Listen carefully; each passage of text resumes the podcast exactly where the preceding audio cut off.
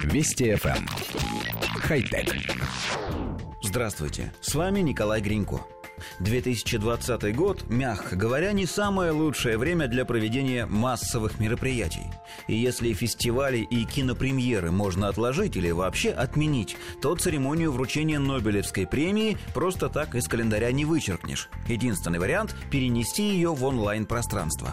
Правда, самой церемонии еще нужно дождаться, но она только завершающая часть. Традиционно Нобелевский комитет работает в течение недели, раз в несколько дней объявляя лауреатов в пяти номинациях. В нашей программе мы сосредоточимся на научных дисциплинах.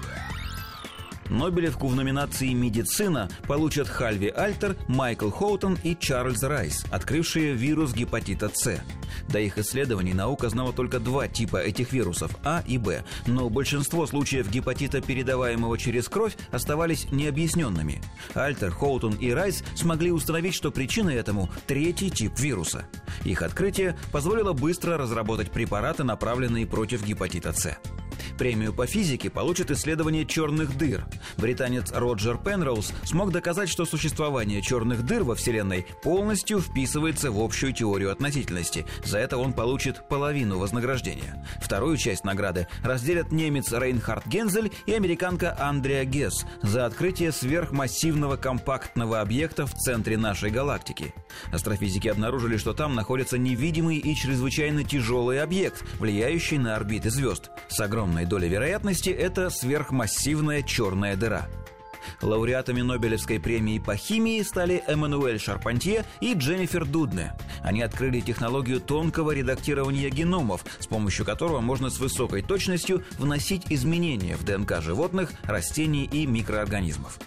Во время заключительной церемонии все лауреаты получат Нобелевскую медаль, изготовленную из переработанного золота, диплом, уникальное произведение искусства, созданное ведущими шведскими и норвежскими художниками и каллиграфами, а также банковские чеки. В этом году размер Нобелевской премии 10 миллионов шведских крон. По нынешнему курсу это миллион сто двадцать четыре тысячи долларов. Поскольку из-за пандемии церемония будет проводиться в режиме онлайн-конференции, дипломы, медали и чеки доставят лауреатам с помощью курьерских служб.